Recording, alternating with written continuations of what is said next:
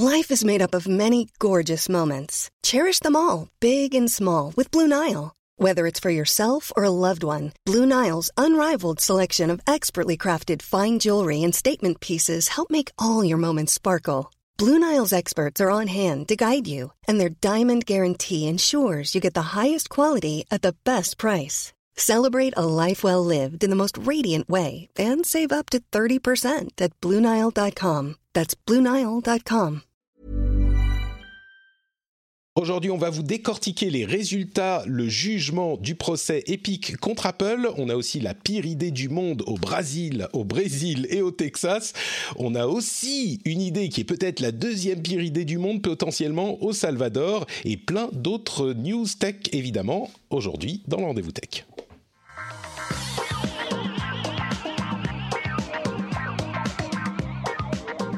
Elle était très mauvaise cette intro, Cédric. Je me suis, mais on l'avait déjà fait trois fois, donc je me suis dit, euh, on va peut-être pas la faire encore une fois.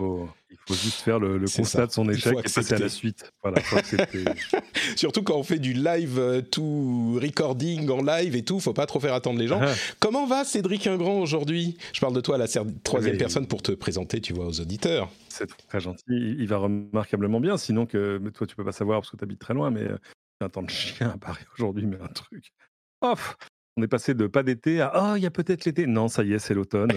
à 9h30, il faisait encore nuit. Enfin, c'est. Voilà, ça y est, on est passé directement de pas d'été à la déprime hivernale. Donc, c'est nickel. Tu, tu vas pas me faire pleurer parce qu'ici, il faisait 10 degrés en août. Hein. donc. Euh, oui, mais toi, tu as choisi. C'est pas faux. Tu pouvais pas, tu vois, tu pouvais pas arriver Ah, mais je ne savais pas que c'était. Eh mec, c'est la Finlande, chérie. Tu vois ce que je veux dire? Bon, je suis Patrick Béja et on a un programme bien chargé aujourd'hui, comme je vous le disais dans cette intro ratée. Avant de se lancer, je vais tout de même remercier Cornel, Julien Hubert, Christine Hu, Amaury Barbet et Monsieur Denis de leur soutien par Patreon. Et je remercie euh, très très chaleureusement Stéphane Yoret et Stéphane Grégorissata, les producteurs de cet épisode. Les producteurs, c'est ceux qu'on remercie tous les mois parce qu'ils ont trouvé le niveau secret sur patreon.com slash rdvtech. Et donc, euh, bah écoutez, voilà, ce sont des personnes encore plus exceptionnelles que toutes les personnes exceptionnelles qui euh, soutiennent l'émission. Et donc, je les remercie du plus fond, du plus profond de mon cœur. Euh, et je dis un petit mot pour euh, l'after show aussi. Si vous êtes patriote, justement, vous aurez droit à l'after show à la fin de l'émission. Je me suis dit qu'on pourrait peut-être parler de Bitcoin et du sentiment des vrais gens euh, par rapport au Bitcoin. Et si vous êtes partant, ben on en parlera dans l'after show après l'émission pour les patriotes. Sinon, on pourra parler d'autres choses aussi si ça vous dit. Mais je serais curieux de savoir ce que pensent les gens qui ne sont pas juste des fans de crypto-monnaie et de Elon Musk. Encore que peut-être que dans l'audience, il y en a plein des fans de crypto-monnaie et de Elon On verra ça tout à l'heure pour les patriotes. Mais le premier sujet est un sujet extrêmement important puisque c'est le résultat du procès épique contre Apple qui a été rendu, le, jugement a été rendu il y a quelques jours à peine et les réactions sont déjà assez vives. Alors on va vous expliquer rapidement euh, les résultats de, ce procès, le jugement et après ça on va bah, débattre de ce qu'on peut en dire parce que moi je me suis rendu compte que mon interprétation était un petit peu à l'opposé de ce que j'ai lu un petit peu partout ailleurs, c'est-à-dire que la plupart des gens estiment qu'Apple a gagné et moi je trouve qu'Apple a beaucoup perdu dans ce procès. Donc la première chose à faire, c'est peut-être de dire, d'expliquer euh, ce qui s'est passé exactement. Vous vous souvenez que le procès opposait Epic Apple, Epic étant un développeur de jeux, du jeu Fortnite, parce qu'ils voulaient avoir l'autorisation non seulement d'utiliser leur propre système de paiement dans l'App Store sur les appareils iOS, mais également ils voulaient euh, pouvoir installer leurs applications en dehors de l'App Store, donc sans le contrôle d'Apple, ce qui est évidemment impossible sur euh, les appareils d'Apple. On ne peut installer des apps que directement depuis l'App Store. Ils sont aussi en procès avec euh, Google dans un autre procès dont on n'a pas encore les résultats et qui a d'autres affaires euh, et d'autres révélations assez croustillantes qu'on vous a expliquées euh, ces dernières semaines et ces derniers mois. Mais pour le moment, on parle vraiment de ce qui les oppose à Apple.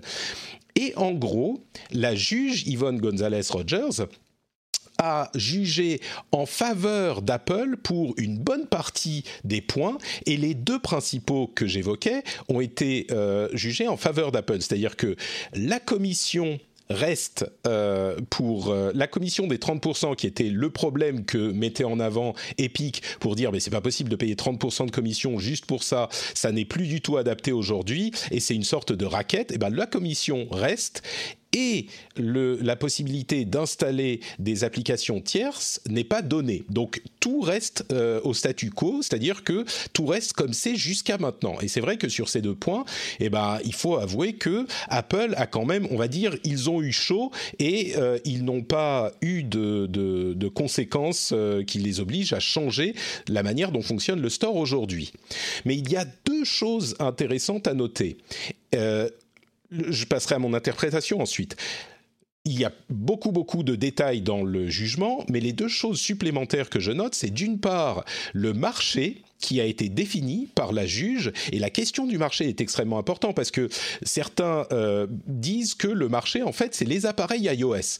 Et si on considère que les appareils sous iOS sont le marché qu'on doit prendre en compte, eh bien évidemment, de facto, Apple a un monopole.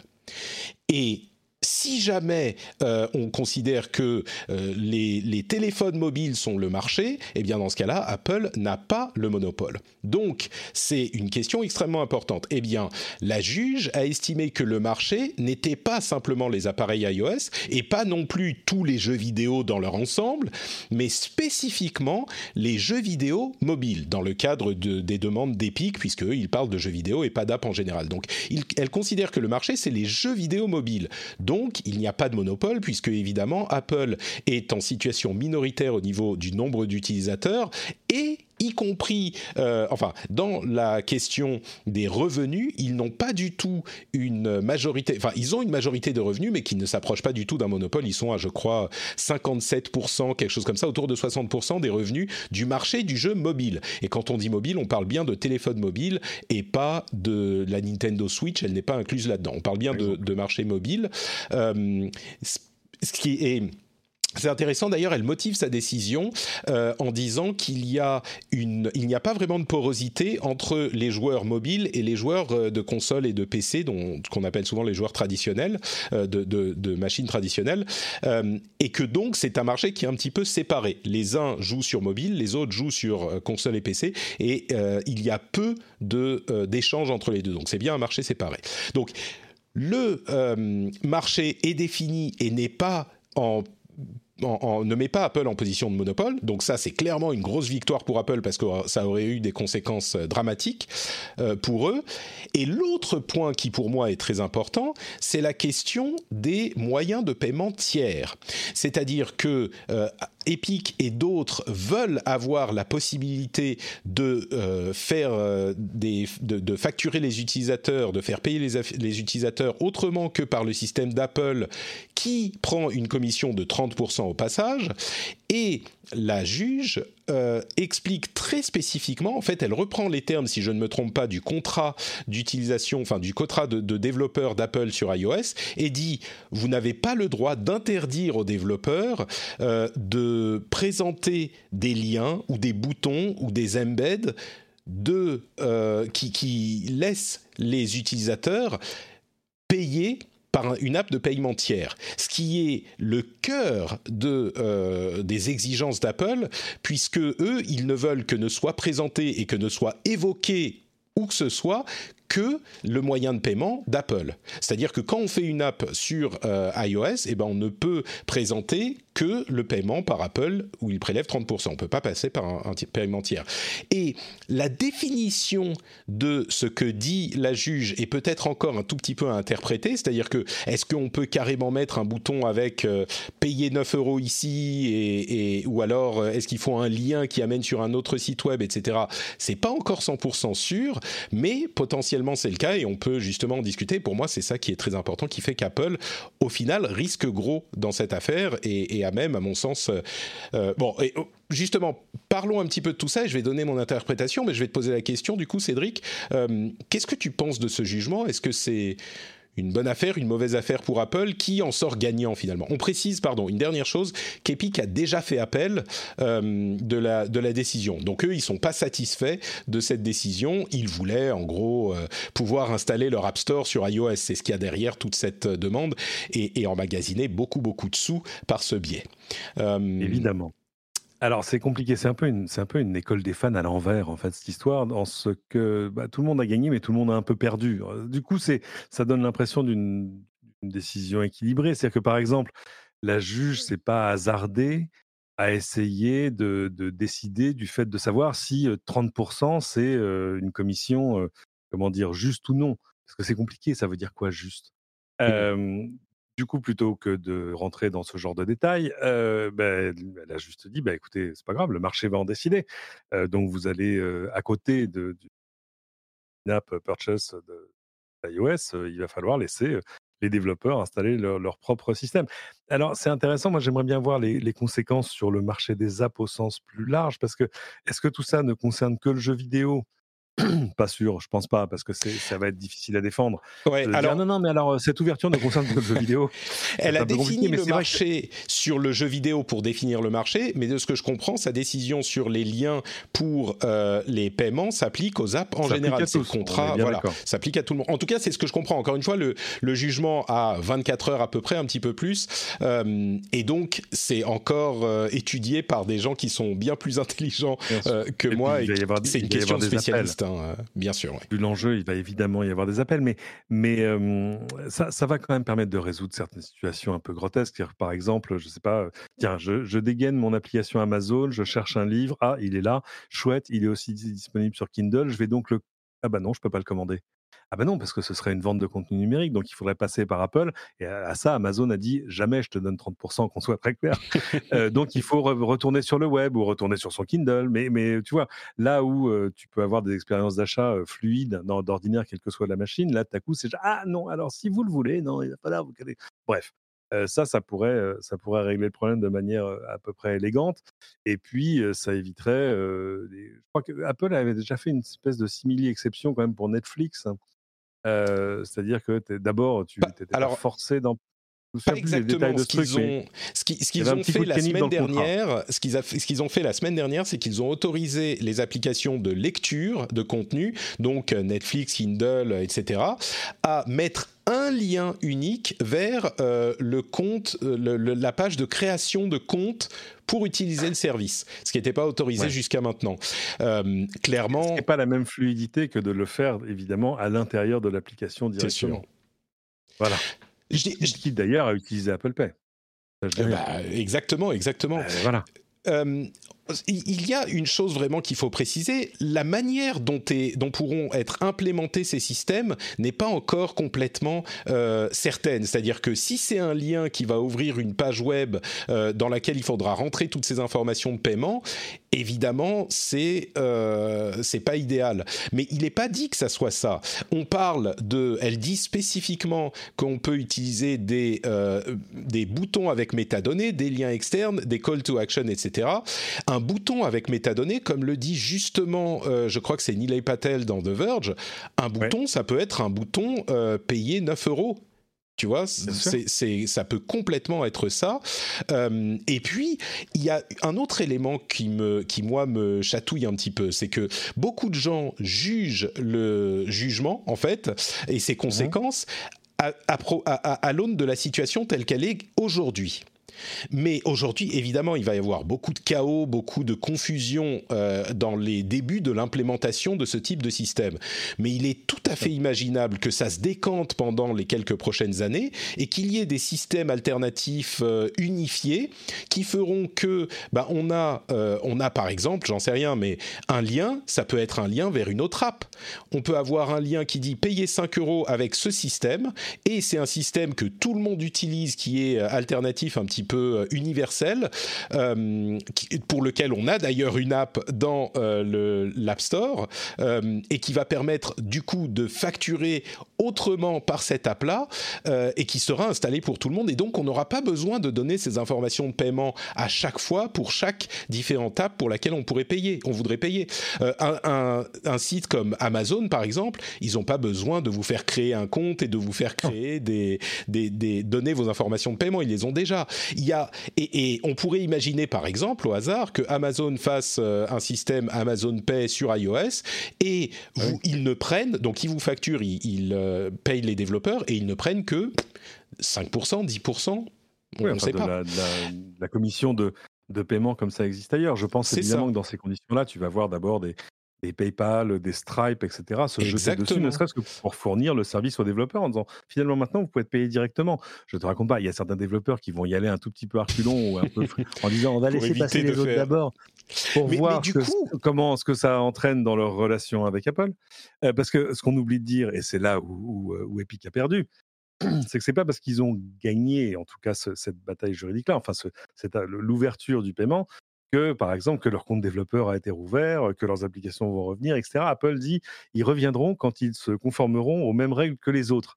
Alors, qu'est-ce que ça veut dire que les autres? Clairement, tu le disais tout à l'heure, ça ne veut pas dire qu'Epic va pouvoir installer son magasin d'applications sur iOS, qui était quand même la, vraie bataille. Oui, parce que le, endgame, c'est ça. Euh, pour tout ce qu'ils disent sur notre combat pour les petits développeurs, qui d'ailleurs aujourd'hui payent 15%, hein, les petits développeurs, depuis des changements très récents, c'est pas ça qu'ils veulent. Ils s'en foutent euh, des petits développeurs. Enfin, ils s'en foutent. J'en sais rien. Tim Sweeney est quand même quelqu'un d'assez qui semble être assez euh, idéologiquement motivé, mais eux, ce qu'ils veulent, c'est installer leur, leur euh, App Store sur iOS. C'est ça qu'ils veulent au final. Donc, cette décision ne leur convient pas pour cette raison.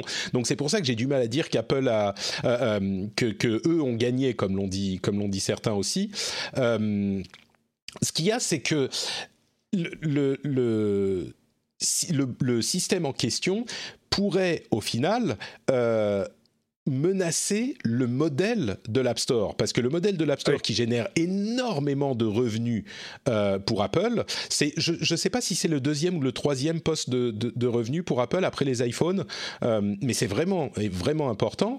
Euh, il est complètement menacé par ce système à, à l'horizon, on va dire, 2, 3, 4 ans quand les choses se décantent. Complètement menacé. Du coup, est-ce que Apple va avoir alors ils peuvent exiger des choses, hein. ils peuvent dire euh, ok vous pouvez mettre un lien externe, mais euh, vous devez aussi afficher le euh, système de paiement d'Apple. On peut imaginer que ça sera le cas. Si le système de paiement tiers coûte 20% de moins, bah évidemment ça sera pas très attractif d'avoir le système de paiement d'Apple. Donc peut-être qu'ils vont dire oui, mais vous devez mettre, vous devez faire payer le même prix, ce qui, à mon avis, n'est pas du tout dans l'esprit euh, du jugement euh, de, ce procès. Donc, à mon avis, c'est compliqué de dire ça. Euh, Parce que justement, le, but de tout ça, c'est quand même d'explorer quel est le, le, vrai montant normal. C'est ça commission sur l'achat de, contenu in-app. C'est pas, c'est pas de dire, bon, vous pouvez mettre d'autres systèmes de paiement, mais c'est 30% pour tout le monde. bah oui. Et, du coup, est-ce qu'ils vont exiger qu'une app comme Netflix, j'imagine qu'ils pourront peut-être euh, à terme implémenter ce genre de choses, est-ce qu'ils vont dire, ok, bon, vous mettez ça, mais il faut du coup maintenant aussi mettre le système de paiement d'Apple. Euh, et, là où ils disaient, vous pouvez rien mettre, maintenant ils vont dire, bon, bah, faut tout mettre. Enfin, c'est, c'est vraiment euh, une, une, et, et j'insiste, hein, à terme, ça peut menacer le business model de l'App Store. Euh, parce que si ça devient simple de faire payer par ailleurs, il n'y a vraiment aucune raison de, payer 30% euh, à Apple. Bon, j'exagère, hein. il y aura toujours, il y a toujours un facteur euh, praticité qui fait que ça sera plus simple de payer directement par Apple. Euh, et donc c'est ça au final, c'est comme tu le dis, l'idée au final, c'est de savoir quel est le vrai prix de tout ça et de faire jouer le marché euh, pour que les forces du marché d'offre et de demande déterminent le vrai prix, de enfin le, le, vrai montant de la commission pour ce type de service, quoi. Oui, Bon, évidemment, je pense qu'Apple fera jouer cette, cette équité à l'envers, c'est-à-dire de dire attendez, ok, soit évidemment, vous pouvez payer avec ce que vous voulez, mais euh, vous devez faire apparaître euh, nos systèmes de paiement, etc. D'autant que ils auront toujours un avantage, c'est qu'il sera jamais plus simple de payer avec autre chose qu'avec euh, qu'avec le système INAP, parce que de toute façon, Apple a déjà tes données, tes machins, double clic, Apple Pay, le reste. Oui, mais comme on disait, PayPal, Amazon, ils l'ont aussi, hein, donc. Oui, mais il faudra sortir de là. Enfin, je sais pas, il y aura peut-être d'autres, peut-être systèmes, mais, mais ce sera, de toute façon, ce sera jamais aussi simple que d'utiliser l'INAP tel qu'il, existe aujourd'hui. Voilà. Donc cet, avantage-là restera Apple, mais ça c'est normal, hein, c'est finalement logique. maintenant, de fait, ça va peut-être les forcer à tirer un peu les prix. enfin bon, bref, je sais pas. Je sais pas comment ça va se passer. Je pense que ça va être. tu avais raison de dire que les premiers mois, les premières années vont être peut-être un peu chahutés. Et du coup, euh, l'autre question qu'on peut se poser, c'est quelles conséquences il va y avoir pour d'autres écosystèmes. C'est vrai qu'il y a plein d'écosystèmes qui fonctionnent de cette manière. Au-delà de Google, euh, bah, toutes les consoles de jeux, puisque c'est spécifiquement de jeux dont on parle, euh, appliquent le même type de commission. Alors le marché est beaucoup plus dynamique dans, les, le, marché des consoles de jeux, puisqu'on a Sony, Microsoft, Nintendo, et même sur PC, il y a d'autres acteurs, dont Epic, évidemment. Euh, mais ça pourrait avoir des conséquences sur tout ça. Et tous les marchés prennent à peu près 30%. Et si l'interdiction de mettre des liens externes sur iOS, logiquement, sur le papier, je ne vois pas en quoi la logique serait différente sur d'autres plateformes, comme par exemple euh, la PlayStation. Il n'y a pas de raison que ça s'applique différemment. le, tu vois, ça semble très différent, mais... Bah oui, tu, là, tu ouvres un peu la, la, boîte de Pandore. C'est-à-dire que, mmh, évidemment, là où il y, a le, y a le plus de transactions, ce qui brasse le plus d'argent, c'est clairement l'App Store. Mais mais il y a toujours une frontière, d'ailleurs, tu remarques, hein, entre tout ce qui touchait ces histoires de magasins d'applications et ce qui se passait sur les consoles. C'est on se disait, ben, tiens, c'est pas normal que, mmh regarde, par exemple, je ne sais pas que demain, dans le futur macOS, on ne puisse installer que des applications sortant de l'App Store, du Mac App Store, et que, mais alors qu'on dit que sur les consoles, non, c'est normal que Nintendo maîtrise tout de bout en bout. Eh à un moment, il y, y, a un souci, mais en même temps, personne n'en a fait, tu vois, son cheval de bataille, bah, là, même pas épique. Même, ah oui, à part mais ils ont baissé à 12% hein, la commission. Enfin, ils ont baissé. Leur store ne, ne, ne prend que 12% de commission. Donc. Euh. Ouais, tout à fait. Mais pour l'instant, je sais pas. Nintendo, Sony et la Xbox bah, ont l'air d'être. Je pense qu'ils sont très ravis d'être exclus de cette conversation. Oui, pour c'est autre chose. Ça, c'est des copains, mais on ne parle pas beaucoup. Vous savez. Euh, bon, on va conclure en disant, euh, je dirais deux choses. D'une part, c'est marrant parce que j'ai l'impression que le monde en dehors de la tech ne parle pas beaucoup de ce jugement, alors qu'il est absolument euh, vraiment massif. et oui, ça n'intéresse que les technophiles. Ouais, mais ça, ça remet en question le marché parce que ça risque de toucher, enfin, ça, ça, risque de vraiment, vraiment changer le marché des mobiles. Encore une fois, Epic a déjà fait appel. S'il ne l'avait pas fait, je ne sais pas si Apple l'aurait fait, mais il y aurait eu des suites. Donc bon, on n'est pas encore à la fin. Euh, alors, ensuite, je voulais, oui, aussi mentionner le fait qu'il y a un excellent détail du jugement euh, de Ben Thompson dans son blog Stratechery, qui est un excellent euh, blog d'analyse tech, euh, que je mettrai en lien dans la newsletter. Donc, vous pouvez vous abonner sur, à la newsletter sur notepatrick.com, mais j'aurai ça et plein d'autres choses dont je vais reparler. Mais alors, lui, il a la conclusion absolument opposée à la mienne, mais il n'empêche, il a une excellent, excellent détail avec des citations et des explications de tout le jugement. Si ça vous intéresse, je vous encourage à aller y jeter un petit coup d'œil. Euh, et puis un autre petit mot aussi pour dire que la conférence d'Apple pour de présentation des nouveaux iPhones a lieu ce soir. Eh et, a priori, il y aura bah, quatre modèles d'iPhone, euh, des Apple Watch série 7 un petit peu plus grandes avec un nouveau design. Par contre, les iPads et les MacBooks ne seraient pas là, contrairement à ce qu'on pensait pendant un moment. Mais bon, ça, euh, ça sera ce mmh. soir et on en parlera la semaine prochaine. Il faut faire quelque chose. Moi, j'attends. Je suis dans la position de plein de gens qui attendent, évidemment, parce qu'on attend des, nouveaux iMac euh, plus grands avec les puces M1 M1X, etc. Écoute, il y en a, il y en a assez d'attentes, c'est bon. Quelques semaines quelques semaines, ah. Normalement, ça sera une conférence possiblement en octobre. Oui, bien sûr. mais ça, c'est pas une question de, c'est pas une question de matériel et de disponibilité, je pense. C'est une question de communication. C'est ça. Apple préfère concentrer sa communication surtout sur l'iPhone et pas délayer le, propos dans, tu vois, des mhm. choses qui n'ont rien à voir. Hein. Le lancement d'iPhone, c'est quand même leur grand moment de l'année. C'est oui, c'est sacré. Et ne pas donner des raisons aux journalistes enthousiastes de parler d'autre chose que des iPhones parce qu'ils ont eu enfin leur euh, MacBook Pro. Tu vois, moi je vois très bien Cédric faire son petit segment. Euh. Alors, euh, il y a l'iPhone 13, mais bon, bah, ça c'est pas grave. L'iPhone 13 est très bien, le Notch est plus petit, mais alors regardez le nouvel iMac, il est quand même remarquable et incroyable. tu vois, oui, tu vois, voilà pourquoi chez Apple on n'aime pas délayer le message. Exactement.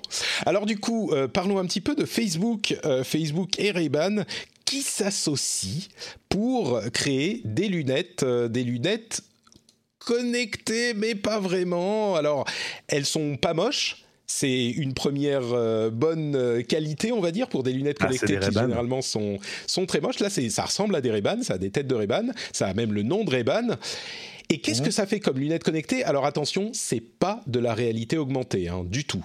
En fait, c'est simplement un petit peu des spectacles de Snapchat, c'est-à-dire que c'est des lunettes qui ont deux appareils photo de 5 euh, mégapixels qui vont pouvoir bah, prendre des photos quand vous dites prendre des photos ou en appuyant sur le petit bouton euh, sensitive, touch sensitive qui est dans la, le cadre de des lunettes. Et ça a aussi deux haut-parleurs qui peuvent jouer bah, de la musique ou des podcasts, ce genre de choses.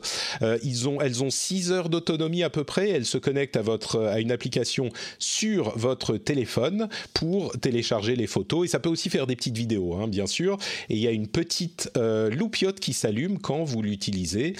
Cédric, euh, est-ce que c'est ça la pire idée du monde que je teasais tout à l'heure?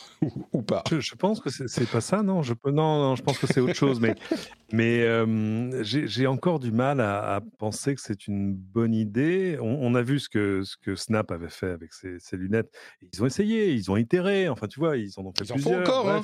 Ils en font encore. Ils en font encore, tout à fait on a vu que ça reste un marché de niche, une curiosité, enfin un truc rigolo. C'est rigolo quand tu l'essayes, et puis après on te dit bon bah c'est 300 dollars, et tu dis «Oh, ouais, alors peut-être non. Alors peut-être quand j'aurai acheté voilà mon nouvel iPad, le machin, quand l'iMac sera sorti, bah, après je vais.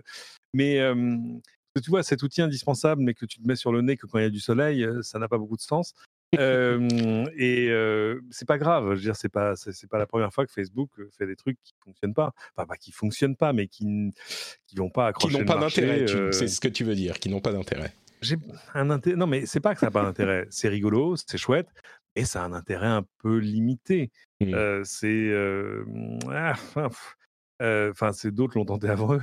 Et bon, après, c'est Facebook, et donc forcément, tu vois, l'empreinte de Facebook fait que ça, ça ouais. marcher. Mais ça c'est pas ça qui va changer Facebook. Et, et Facebook est habitué à ça. Enfin, regarde l'énergie déployée autour de, la réalité virtuelle, réalité augmentée.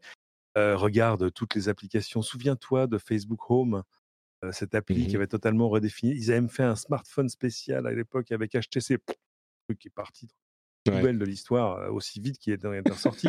Il y a des choses parfois où ça leur sert je me souviens de Slingshot, de trucs comme ça, qui tout à coup tu vois revenir dans les interfaces d'autres applications de la galaxie Facebook. Donc voilà, au moins c'est pas perdu.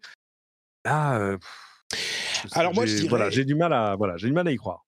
Moi, il y a deux choses à, noter. Euh, d'une part, il y a des questions de vie privée évidemment qui sont euh, qui se posent tout de suite parce que des lunettes euh, qui ressemblent. Les spectacles encore, c'était assez dur de voir, enfin de penser que c'était des lunettes normales. Celle-là, c'est juste des ray Alors il y a la petite loupiote qui s'allume, mais il y a quelqu'un qui a mis un petit scotch noir sur la loupiote et une petite LED. vernis à ongles noirs, enfin. C'est ça. Et, Facebook disait ah bah non ça c'est contre nos termes d'utilisation, nos conditions d'utilisation donc c'est illégal machin. Bon évidemment ça pose des, des, questions ça a des préoccupations euh, significatives notamment parce que c'est Facebook qui les fait. Mais au-delà de ça euh, moi je me raccroche à un truc que tu disais à l'instant c'est que pour moi c'est leur devoir, c'est leur devoir de vacances euh, qu'ils font pour pendant qu'ils travaillent sur des appareils beaucoup plus ambitieux de réalité augmentée, peut-être de réalité virtuelle. Euh, et ça, c'est un premier contact avec les appareils euh, un petit peu consumer, comme un vrai travail, enfin devoir appliquer pour voir ce que ça donne dans un vrai produit. Et en plus, c'est Reban qui est venu les voir en disant faisons un truc ensemble. Donc idéal pour eux, ils sont, ils n'ont pas eu besoin d'aller démarrer chez qui que ce soit, ils ont dit ok, on se lance. Et c'est vraiment, euh, comme je dis, c'est les, les devoirs de vacances pour moi.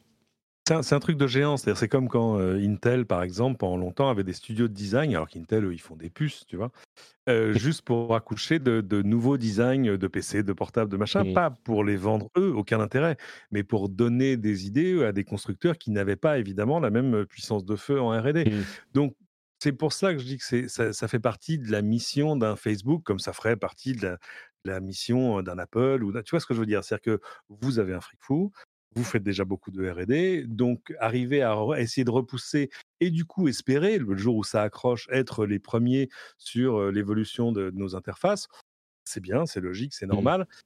Est-ce que c'est pour ce coup-là? Non, je suis d'accord avec certaines analyses qui disent que bah, finalement, avec le recul, maintenant, on s'aperçoit que le smartphone, ce n'est pas bon pour tout, c'est pas, etc. C'est vrai. Et il y, a toujours ce. Bon, là, il y a le problème de, lunettes qui vont être des lunettes de soleil. tu vas les mettre au bureau, tu quand même un peu euh, ou alors, tu peux en faire des lunettes de vue si tu veux. Enfin, c'est autre chose. Des ray en lunettes de vue, ça fait bizarre quand même. Hein. Ça ah, c'est un genre. Hein. Ou alors, tu, tu, les mets avec des verres jaunes, tu vois, comme Clint Eastwood. Hein, mmh.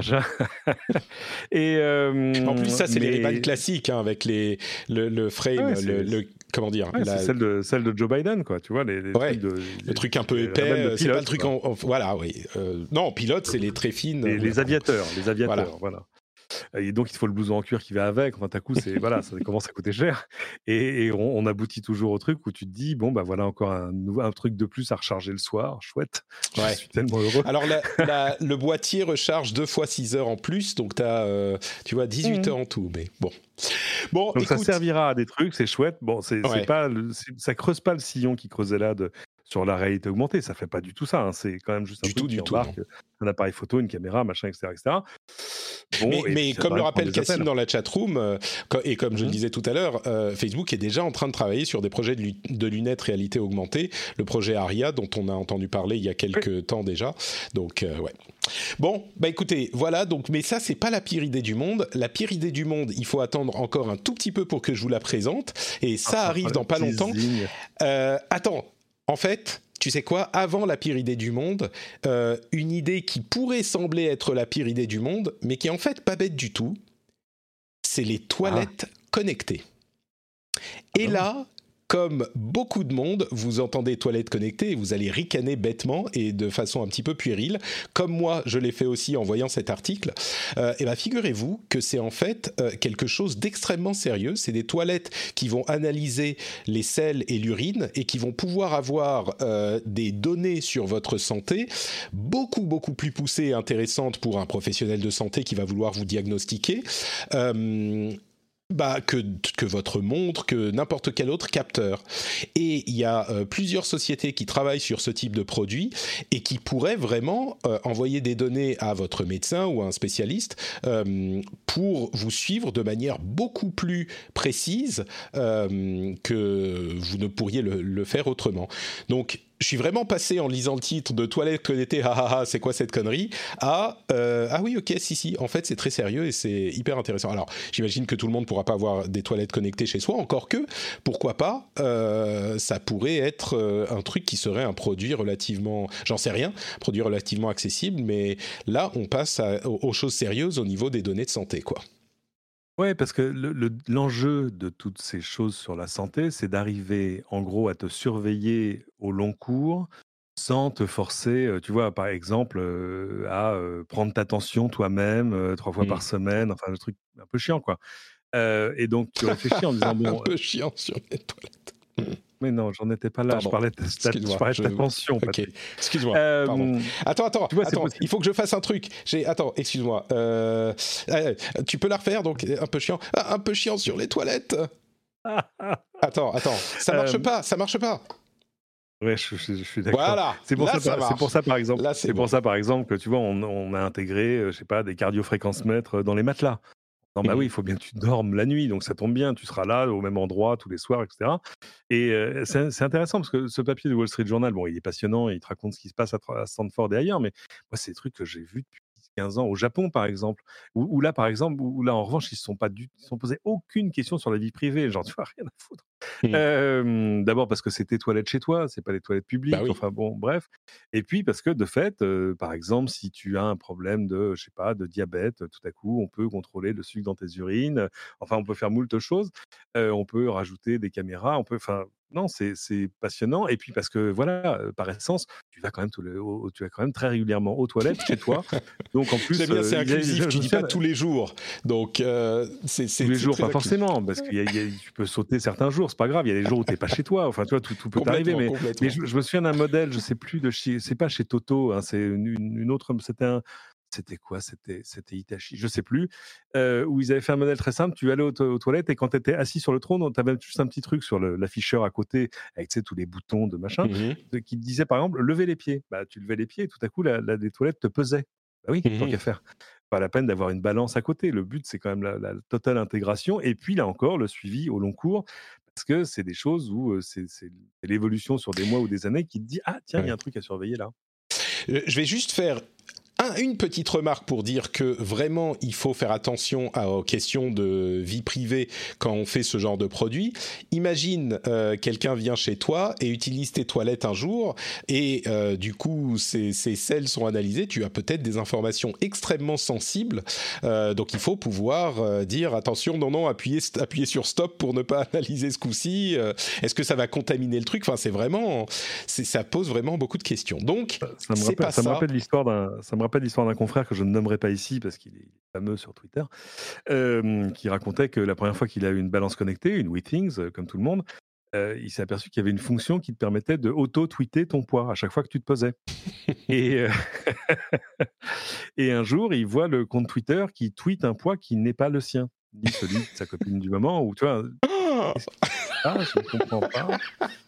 Et, d'autant que l'application reconnaît, parce qu'évidemment, même avec des petites variations, elle dit Ah oui, je te connais, toi, t'es Cédric. Tu fais Bah oui, d'accord. Et là, la, balance te dit, d'ailleurs, te dit oh, Tiens, là, j'ai des mesures, je ne sais pas à qui elles appartiennent. Et lui avait euh, activé le Twitter automatique parce qu'il trouvait ça rigolo. Donc sa copine le trompait? Non, c'était sa femme de ménage. Ah bon, ok, donc ça euh, va. Qui utilisait la, balance une fois de temps en bah, temps, et donc tout le monde savait qu'elle faisait 67,2 kilos. Enfin, tu vois. Bon. Euh, non, mais moi j'ai cru, oui, j'ai cru que c'était c'était une fin bien plus terrible. Ah non, tu vois, c'est terrifiant. Oui. Non, bon. Non, bah L'amende, sa copine qui vient et qui en profite pour se peser quand même. Écoute, au bout de quelques fois, tu prends tes aides, je sais pas. Euh, je, Apparemment, oui. Bon, donc voilà pour cette histoire de, de toilettes connectées, et ça n'est pas donc la pire idée du monde. On va y arriver à la pire idée du monde dans un instant. Mais la meilleure idée du monde, vous savez ce que c'est? C'est de payer pour un podcast que vous pouvez écouter gratuitement. Et vous savez pourquoi c'est la meilleure idée du monde? C'est parce que vous pouvez du coup soutenir les gens qui produisent du contenu que vous appréciez, du contenu de qualité. Et en plus de ça, vous pouvez avoir accès à des bonus absolument incroyables, cosmiques, comme par exemple le fait de ne pas avoir de pub du tout dans l'émission. Vous pouvez aussi avoir euh, des time codes pour les différents sujets qu'on traite. S'il y en a un qui vous intéresse pas, vous pouvez y aller très rapidement, vous pouvez le passer très rapidement. Vous avez les after shows, les contenus bonus, tout, tout, tout plein de choses. Et surtout, comme je le disais, le plaisir, le fait de savoir que bah, vous rejoignez une communauté de gens qui sont actifs et qui soutiennent vraiment euh, la création de contenu un petit peu atypiques, des choses qu'on ne retrouve pas dans les médias traditionnels et qui sont, je crois, importants. Euh, qui va pouvoir euh, parler de tous ces sujets pendant une heure, une heure et demie toutes les semaines pour vraiment les explorer et les comprendre? Bah, franchement, euh, dans les médias traditionnels, je vois pas trop. C'est des contenus vraiment différents qui n'existent que parce que vous les soutenez. Euh, sans ça, bah, tout s'écroule. Donc, euh, je vous remercie tous et toutes de soutenir le rendez-vous tech. Vous pouvez aller sur patreon.com/slash rdvtech pour rejoindre la formidable équipe des patriotes et qui se retrouve d'ailleurs sur le Discord également. Mais patreon.com/slash rdvtech. Say hello to a new era of mental health care. Cerebral is here to help you achieve your mental wellness goals with professional therapy and medication management support. 100% online. You'll experience the all new Cerebral Way, an innovative approach to mental wellness designed around you. You'll get a personalized treatment plan from a therapist, prescriber, or both in a safe and judgment free space. Your cerebral therapist or prescriber will outline a customized plan with clear milestones along the way so you can get to feeling your best. With Cerebral, you're not alone in your mental health journey. We're here to empower you to live a fulfilling life. So take that first step towards a brighter future and sign up today at cerebral.com slash podcast and use code ACasts to get 15% off your first month. Offer only valid on monthly plans. Other exclusions may apply. Offer ends July 31st, 2024. See site for details. On me dit Cédric va apprécier. Euh, J'aime beaucoup ce que tu fais, euh, Cédric, mais c'est vrai que tu peux pas parler une heure et demie de euh, ton du procès, enfin du procès et des sujets tech euh, sur les médias traditionnels. C'est une autre forme de communication sur le sujet, et celle-ci est, est, importante aussi, je crois. Tu, en bon fan de podcast, tu ne diras pas le contraire. Ah, jamais. alors, on y arrive, on y arrive à la pire idée du monde. la pire idée du monde, c'est ce qui est en train de se passer au Brésil et au Texas, et entre parenthèses aussi, c'était en Floride, je crois. Euh, au Brésil, Jair Bolsonaro a fait voter une interdiction qui est temporaire, dans le cas du Brésil, euh, aux réseaux sociaux de... Alors comment est-ce qu'il le formule exactement De censurer les personnes pour leurs opinions. Et là, on se dit, bah ok, c'est bien, c'est une bonne idée. On peut pas censurer les gens quand même, les réseaux sociaux. Mais évidemment, ce qui se cache derrière, c'est cette idée euh, complètement fantasmée qui est très populaire euh, dans l'extrême droite que les réseaux sociaux euh, censurent et suppriment leurs opinions parce que ils sont de cette mouvance politique. Alors que, euh, bon, évidemment, il y a une certaine euh, activité des réseaux sociaux dans la modération de contenu quand ce, contenu euh, contrevient à leurs conditions d'utilisation ou est dangereux. Et il se trouve que un certain nombre de personnalités politiques euh, aux États-Unis et ailleurs, et notamment au Brésil, dans ce cas-là, euh, se sont vus euh, se sont vus avertis, voire sanctionnés par les réseaux sociaux, que ce soit Facebook, Twitter ou même d'autres, parce que ils communiquaient des contenus problématiques. Et donc, le Brésil ayant euh, une, élection qui s'approche, Jair Bolsonaro, craignant de se voir euh, couper comme Donald Trump des moyens de communication, euh, a fait voter cette loi qui interdit aux réseaux sociaux, en pratique, de alors, ce qu'il dit, c'est de enfin, de supprimer du contenu qui n'a pas été jugé illégal par les tribunaux sachant que vu la quantité de contenu publié sur les réseaux sociaux et le temps que ça prend pour faire un jugement, euh, on va dire, euh, décent, euh, ça veut dire concrètement qu'aucun contenu ne peut être censuré. on a au Texas un petit peu la même idée. Aux États-Unis, cette loi a de fortes chances d'être retoquée par les juges fédéraux. Ça a d'ailleurs déjà été le cas en Floride, où un, un, jugement similaire a été rendu pour une loi similaire euh, au Texas, donc, ils ont voté une loi comparable qui dit qu'on n'a pas le droit de euh, censurer, enfin, de supprimer les contenus basés sur des opinions politiques. Et encore une fois, la différence politique euh, enfin, l'opinion politique est une idée qui est séduisante et qui est très séduisante dans l'extrême droite, notamment américaine. Mais en pratique, ce que ça veut dire pour les réseaux sociaux, c'est que euh, bah, ils n'ont pas le droit de censurer tout ce qui est fake news, tout ce qui est harcèlement, tout ce qui est, enfin, tout, le pire de tous les réseaux. Eh ben, légalement, si on s'en réfère à ces lois-là, euh, eh ben, ils n'ont plus le droit de le supprimer des réseaux. Est-ce que c'est la pire idée du monde, Cédric, ou, juste pas loin? C'est pas loin, faut dire. Hein, c'est assez impressionnant. Euh, je pense pas que ça va aller très loin parce que le problème, c'est que tes, relations avec ces réseaux sociaux, elles sont régies par la loi, mais elles sont aussi d'abord régies par les conditions générales que tu as acceptées. Donc, euh, et puis de, l'endroit. En gros, en, ouvrant ton compte, tu as accepté déjà certaines restrictions, comme par exemple la, la, juridiction devant laquelle tu peux les attaquer. Enfin, et je pense que les, plateformes vont ignorer ça avec une grande superbe. parce que de toute façon, elles ne peuvent, pas, céder à ce genre de truc, à ce genre de, chantage. C'est intenable. C'est intenable. Ben, on peut imaginer ce que deviendrait un Twitter ou Twitter. Déjà que c'est le, le, temple du harcèlement et que Facebook est le temple des fake news et qu'il supprime des millions et des millions de contenus, j'ai presque envie de dire chaque jour. Imaginez un, parce qu'en plus euh, si c'est interdit de supprimer quoi que ce soit, imaginez les opportunités des, des enfin je sais pas, des, des hackers, des arnaques, des, de tout. C'est franchement ça transforme le, les réseaux sociaux. Déjà que c'est loin d'être le paradis ça les transforme en, en, enfer euh, à ah l'écrit. C'est c'est ah, alors il faut noter on, on, comprend l'idée qui se, on comprend l'idée qui se cache derrière hein. c'est quand même immense transparente, enfin de transparence. On sait parfaitement que voilà, euh, en gros, il veut pas qu'il que lui arrive à lui ou à ses alliés ce qui est arrivé à Trump. Complètement. il en a, il en voit les effets. C'est quand même, il y a un avant-après. Et euh, à dire que c'est pas d'une, comment dire, le moyen et pas d'une discrétion. Enfin, tu vois, c'est pas ah oui tiens d'ailleurs. Alors en fait non. Et puis il l'a annoncé avec pertes et fracas. Donc de toute façon, c'est d'abord une stratégie de communication. Bah, au, Brésil spécifiquement, euh, disons que tu dis ah, ils vont l'ignorer. Euh, je suis pas convaincu. Enfin, je suis pas sûr parce que c'est quand même une loi euh, qui est qui est auquel ils devraient se tenir. ignorer la loi d'un pays, on peut dire ok le Brésil c'est pas grave, mais enfin du coup c'est ça veut dire qu'ils peut-être qu'ils diront bon bah du coup on on n'opère plus dans ce pays, mais je suis pas convaincu que ça soit la meilleure solution non plus. Bref, on ne sait pas ce qui va se passer oui, là. Ils peuvent mettre en place. Tu peux mettre en place des systèmes système, par exemple, de, modération forcée pour certains comptes. En disant, attendez, euh, d'accord, mais vu le, voilà, vu le passé, de, vu le passif de tel compte, mm.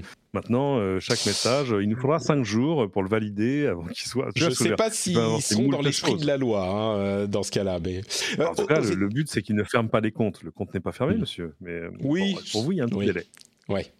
Euh, il, il, parle pas simplement de comptes, hein, il parle de, de, de postes euh, spécifiques. C'est au niveau des, des, des, postes spécifiques. Donc ils n'ont pas le droit de supprimer même un contenu, un tweet, un post sur Facebook, bref. Et je note aussi, et puis on va avancer, qu'aux États-Unis, euh, c'est encore plus transparent parce que il y a le, c'est le premier amendement euh, qui dit que le gouvernement ne peut pas contrôler le discours et le free speech, donc le, ce qu'on peut dire dans la société et le fait de dire vous n'avez pas le droit de décider euh, ce qu'on peut dire sur votre plateforme, bah, c'est une attaque directe au premier amendement. Donc, comme en Floride, il est évident que euh, la chose va être retoquée au Texas également.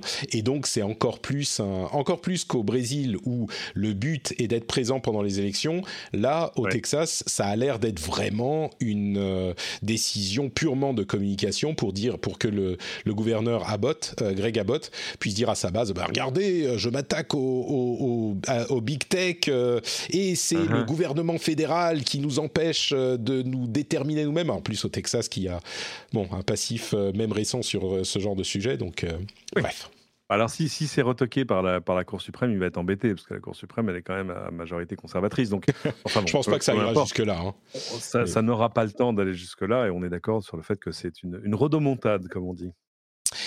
Alors, d'autres sujets, peut-être le euh, sujet, la deuxième pire idée du monde, euh, on va voir si tu es d'accord avec ça, le Salvador, euh, qui devient le premier pays à adopter le Bitcoin comme monnaie officielle. On en parlait il y a quelque temps, maintenant ça y est, c'est fait. on peut payer en Bitcoin dans le pays grâce à un comment un wallet, je perds mes mots, un portefeuille numérique euh, mhm. qui s'appelle, euh, je ne sais plus comment ça s'appelle, Chivo, je crois, je sais plus. Euh, Chivo, absolument. C'est ça, Chivo, un portefeuille numérique sur lequel est déposé 30 dollars à chaque personne qui installe ce portefeuille. je crois qu'il y a quelque chose comme la moitié de la population qui n'a pas accès à Internet hein, ou quelque chose comme ça. donc, c'est euh, une décision qui est controversée.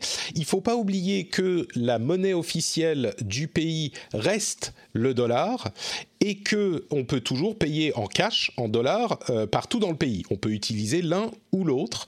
Et évidemment, le Bitcoin se convertit en dollars avec le premier problème qui se fait jour, c'est la volatilité du Bitcoin. Au moment, entre le moment où la loi a été votée et le moment où les gens ont reçu les 30 dollars sur leur, euh, sur leur euh, portefeuille, oui, on parle bien de mhm. dollars américains. Hein. le, dollar ah américain est la monnaie, je réponds à la chatroom, est la monnaie, et c'est vrai que c'est une une vraie question. Euh, c'est la monnaie officielle du pays sur à laquelle est adossé le, truc. Et donc, euh, entre le moment où ils ont eu les 30 dollars déposés en Bitcoin et le moment où ils ont pu commencer à les dépenser, le Bitcoin avait perdu quelque chose comme 20% de sa valeur. Donc, euh, des 30 dollars, il n'en restait plus que 24. Donc, ah, ça, c'est bienvenue, bienvenue, dans, bienvenue chez Bitcoin. C'est ça. Vous n'aimez pas la volatilité eh ben, Oui, bon. Entre-temps, euh, le président a acheté quelque chose comme 550 bitcoins pour le gouvernement, euh, pour avoir une certaine réserve de, monnaie dans ce domaine. Bon, alors, tous les problèmes du bitcoin, on en parle régulièrement. Euh, là, c'est une première quand même, un pays notable, notoire, qui, fait du Bitcoin une des monnaies officielles. Deuxième pire idée du monde ou idée intéressante ou qu'est-ce que tu en dis Cédric? C'est, il faut considérer la situation. J'aime le soupir qui veut, qui veut tellement tout dire. Non, c'est, pas, il n'y a pas de bonne ou de mauvaise idée. Ça dépend qui, où et comment. C'est-à-dire que moi, du coup, c'est amusant parce que ça m'a forcé à aller revoir ce qu'était l'économie du Salvador. je me suis dit, oui, peut-être qu'ils. Alors, je pense qu'ils ont, ils avaient pris à l'époque le dollar comme monnaie pour éviter justement ce qui s'était passé dans pas mal de pays d'Amérique du Sud. Tu vois, l'inflation galopante, la planche à billets, enfin, tout mmh. ça. Et de fait, ils ont une inflation qui est en dessous ou de l'ordre du pourcent. C'est un pays qui va pas si mal, en fait. alors, c'est compliqué parce que tu as toute une partie de la, population qui est, qui est dans une économie informelle, hein, dirons-nous. C'est que quand on calcule le, taux de chômage chez eux, je crois que c'est 4% ou 6%. Enfin, c'est pas, c'est pas monstrueux, mais c'est parce qu'on ne sait pas le compter vraiment. tout ça participe d'un truc où ils aimeraient arriver à commencer à se détacher du dollar, mais sans retourner vers des, monnaies locales qui seraient à la merci d'une majorité puis d'une autre, de la planche à billets, de tout ça. donc pourquoi pas? Ce qui est intéressant, c'est que pendant ce temps-là, de plus grandes économies, elles, regardent plutôt du côté des, des, monnaies numériques, mais là de banque centrale. C'est-à-dire de dire on va faire un, livre numérique, on va faire un euro numérique, on va faire un dollar numérique, pourquoi pas. bon, là, le, chemin est un peu plus long parce qu'il faut reprendre les choses du début et puis surtout se, poser plein de questions sur ce que tu veux faire, tous les effets de bord de ça. Enfin, parce que tout à coup, il faut quand même imaginer que ton petit portefeuille numérique, tout à coup, ça devient ton compte en banque, en fait. Et donc, je te promets que, par exemple, les banques regardent ça, genre, «Mmh, vous êtes sûr? Ça nous intéresse pas beaucoup, nous, on vous le dit tout de suite. Hein.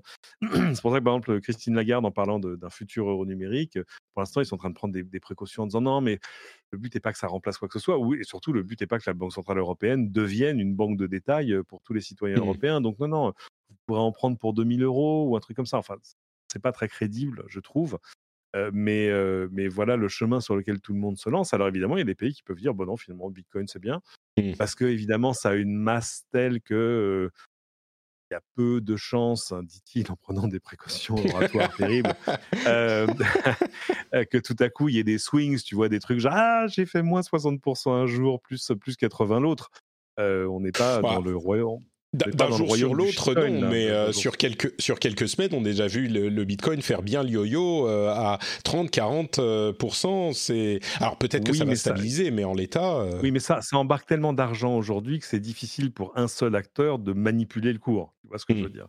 Là où la difficulté, c'est que si le Salvador avait lancé le, Salvador, le, El Salvador Coin, El Salvador Token, là, tout à coup, quand tu vois que tu vois l'État c'est juste acheté 550 bitcoins, alors ça fait quand même beaucoup d'argent, mais quand même, là, de fait, il suffirait d'un acteur extérieur pour, pour envoyer, mmh. pour faire très très mal au cours de, la monnaie d'un jour sur l'autre. Ce serait pas terriblement sécurisant. Donc le bitcoin a pour lui son volume et son côté accessible de partout, etc. etc. Mmh. Maintenant, le problème, c'est que dans la vraie réalité vraie, le Bitcoin n'est pas une monnaie d'usage. C'est pas, tu vois, l'histoire de j'ai acheté ma pizza en Bitcoin. dans, la, dans la vraie vie, je, ne connais personne qui utilise de manière courante des Bitcoins pour acheter des choses. C'est pas une monnaie d'usage, mmh. c'est une monnaie qui stocke de la valeur or là, ils veulent l'imposer comme une monnaie, d'usage. Ce qu'il leur faut, c'est plutôt, tu vois, les trucs à la Facebook, par exemple. C'est-à-dire que tu as des, Ah non, c'est Diem, Diem maintenant. Diem, pardon, plus Libra. Mais, mais c'est-à-dire que des, des, monnaies stables ou stabilisées par eux ou par d'autres qui deviennent un équivalent numérique de la monnaie normale. Mais le problème, c'est que leur monnaie normale, c'est le dollar. Alors, ils auraient pu être très gonflés et dire, bon, vu qu'on fait du dollar, nous on va le faire le dollar numérique. Fuck you. Ouais. ouais, je pense que ça. Mais tu sais, il y a déjà des stablecoins adossés au, au dollar, à d'autres monnaies, à plusieurs monnaies. USDT, USDC, tout ça, bien sûr. Il y a d'ailleurs, euh, évidemment, il y a des problèmes qu'on n'évoque pas et que, que, les gens dans la chatroom évoquent. Euh, le coût, entre guillemets, des transactions, de chaque transaction unitaire, euh, c'est compliqué avec eh les bitcoins. le fait que, alors, c'est vraiment peu probable à ce stade, mais si quelqu'un contrôle 51% du réseau, bah, ça, ça, on peut contrôler, on, on casse la chaîne de confiance. Alors, c'est vraiment peu probable, mais j'ai appris il y a peu de temps que aujourd'hui il y avait quelque chose comme sept euh, sociétés slash groupes de minage qui représentent une majorité du, euh, du, du, de la capacité du, de minage sur, sur Bitcoin. Non, bien sûr, mais, mais c'est ça qui est important parce que le minage fait la validation des transactions aussi. Donc, euh, et tu vois, c'est sept groupes. C'est pas que c'est des milliers de petites personnes avec leurs ordinateurs dans leur dans leur placard, tu vois. C'est sept groupes. Donc euh, bon, on n'est pas un, pays qui contrôle 50 51%, mais, mais c'est pas non plus. Euh, hmm. Il y a un autre problème à plus ou moins long terme, c'est qu'il va falloir sortir du minage. ah oui, ça c'est encore autre chose. Proof of work contre le proof of stake, etc. Parce que là, tu vois, on, crame, on crame de l'énergie et des cycles de calcul de processeurs, pas pour se faire plaisir, mais juste pour faire plaisir à un algorithme qui dit bah, c'est comme ça et c'est pas autrement. Et, d'ailleurs, si le, il y a d'autres monnaies euh, et d'autres systèmes comme l'Ethereum qui sont en train de faire cette transition, le Bitcoin c'est pas du tout, du tout au programme. Parce qu'en plus, vu les gens qui ont investi dans des euh, opérations très très lourdes pour miner des bitcoins et pour avoir eu leur mot à dire dans cet écosystème, ils sont pas du tout motivés à un passage à un autre système, enfin un système de preuve, non pas de, de travail mais de preuve de comment de stake, je sais plus pas de stake, hein, d'intérêt, voilà. Bon, bref, donc effectivement, euh, c'est compliqué et aujourd'hui le Salvador. Et tu me disais que l'Ukraine est en train de réfléchir à faire du Bitcoin une une monnaie officielle également. Donc euh, pareil, en, parallèle au en, parallèle au hryvnia, la, monnaie locale. Parce qu'évidemment, ils, ont, ils ont failli presque prendre le chemin de, de l'Union européenne il y a quelques temps, il y a une dizaine d'années.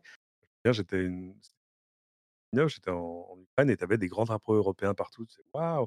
Bon, le, on va dire que leur, leur voisin à l'Est euh, un peu. N'a pas apprécié. Un grand, un grand coup de règle sur les doigts, accessoirement en envahissant Mais il faut dire que c'était un pays quand même qui était divisé par une frontière invisible un peu par le milieu, tu vois, avec. il y avait quand même les gens de l'Ouest et les gens de l'Est, donc c'était un peu compliqué. Ouais. Mais mmh. toujours est-il que, voilà, plutôt que de faire sa propre monnaie, là aussi, pour les mêmes raisons, je pense, ils ont décidé, bah, ça coûte rien en plus, hein, c'est un trait crayon. Hein. Tu dis, ouais, bah, Bitcoin est une monnaie légale. La monnaie légale, ça veut dire plein de choses. Il faut que ce soit accepté partout, il faut que ce soit accepté. Et puis, il y a toujours l'espoir de dire, finalement, on prend comme monnaie légale une monnaie qui, sur la longueur, gagne en valeur. Donc, tout à mmh. coup, tu, peux, tu peux annuler de, l'inflation, tu peux même rendre plus de pouvoir d'achat aux gens, toi, en n'ayant rien fait, là, pour le coup. Ouais, sauf que si ça perd de la valeur, c'est l'effet inverse. Ouais, mais c'est pas ta monnaie à toi. Tu dis, bah, bah vous saviez qu'à pas acheter de bitcoin.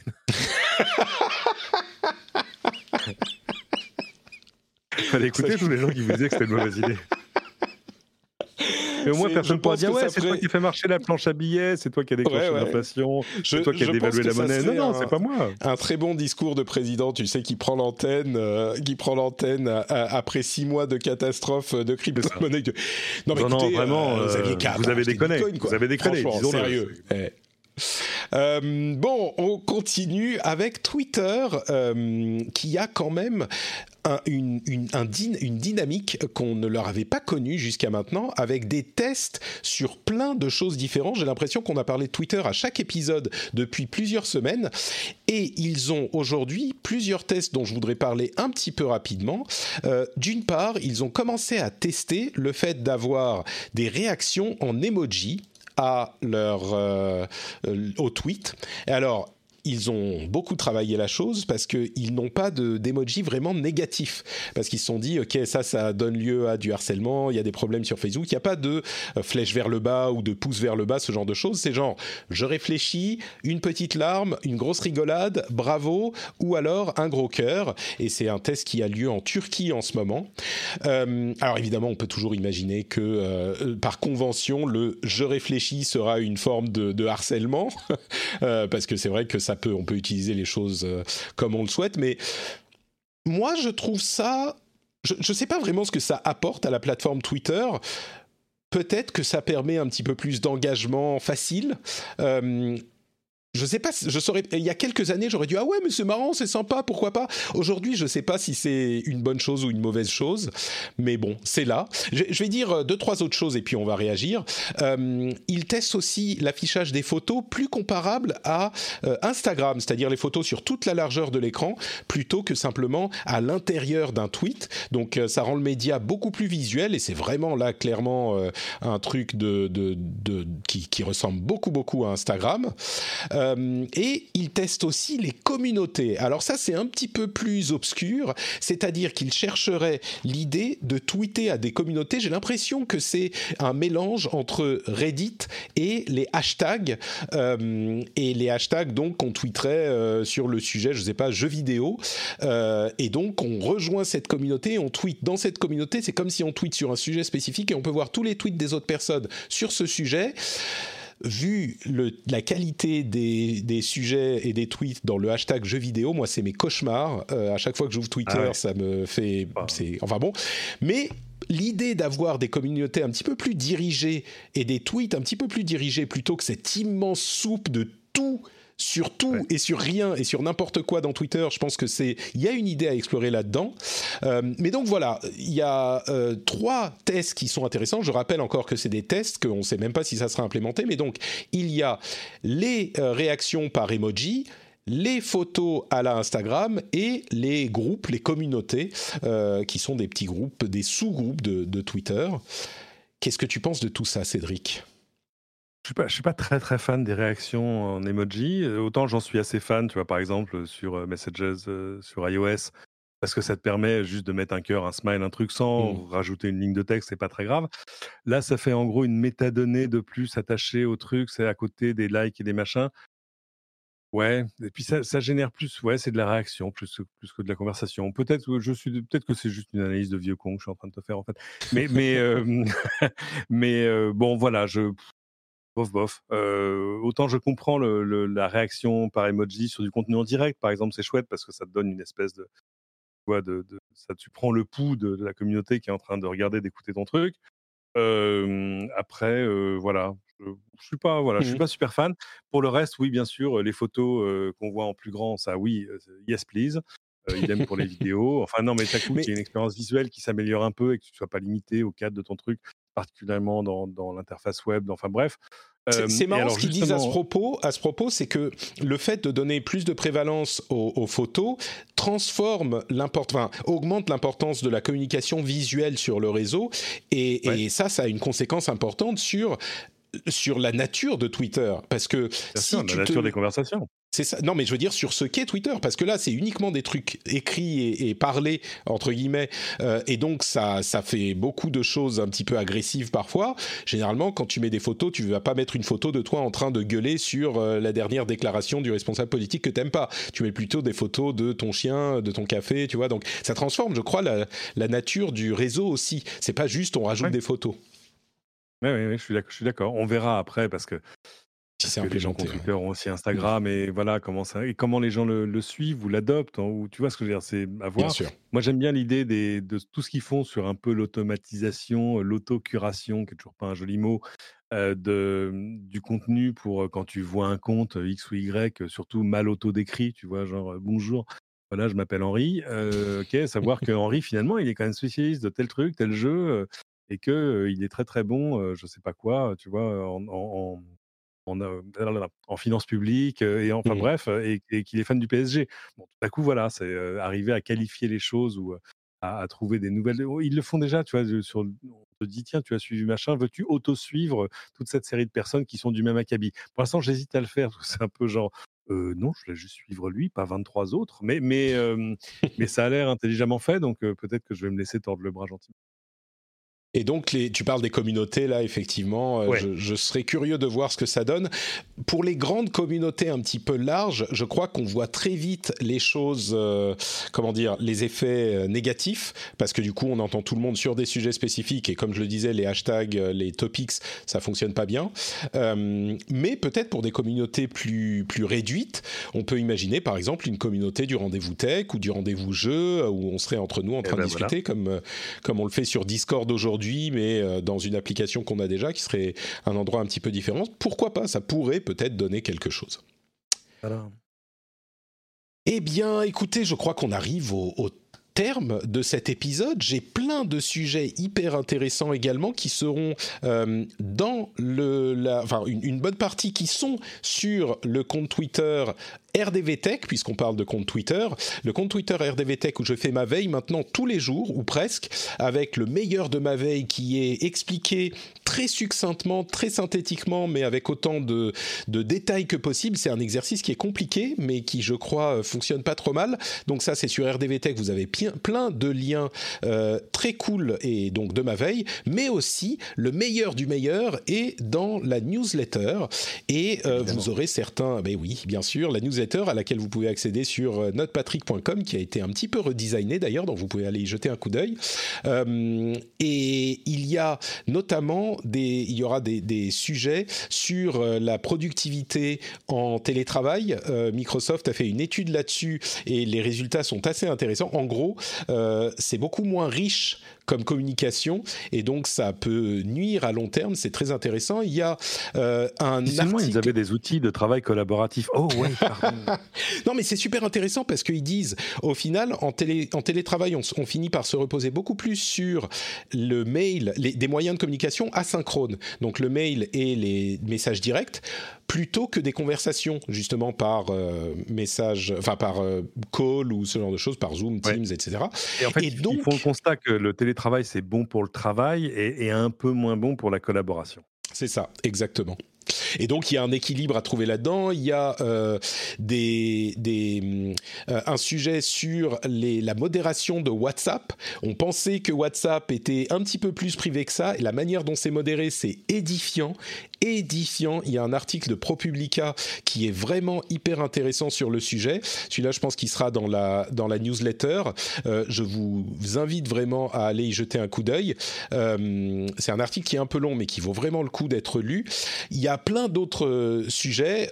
Un réseau de bots réseaux sociaux, sur les réseaux sociaux liés à la Chine qui a été découvert il n'y a pas si longtemps, qui essayait de, copier, de copier la manière dont la Russie a influencé la, la, la, société américaine il y a quelques années. Alors ça n'a pas vraiment fonctionné, mais c'était hyper intéressant aussi. Bref, plein de sujets. Euh, tous ces sujets-là, ils seront, bah, ils sont sur le compte Twitter RDVTech et sur euh, la newsletter sur notrepatrick.com. Je vous invite vraiment à aller regarder ça. Je pense que vous ne serez pas déçus.